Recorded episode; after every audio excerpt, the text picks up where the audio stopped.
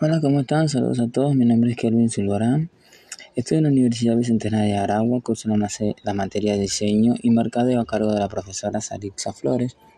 Y vengo a hablarles acerca de los órganos divulgativos y digitales.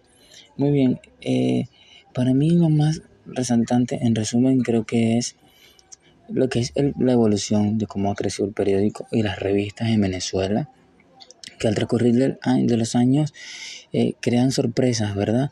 En que puede seguir creciendo, no solo quedándose crecer y quedarse después en un lugar y no seguir avanzando, sino que tienen la capacidad de crecer, igual que lo que es eh, cada una de ellas, ¿no? Como las características de la revista también, que tienen grandes cosas como es el tiempo de la lectura y también el lugar de la lectura, también la estructura, entonces creo que son fundamentales.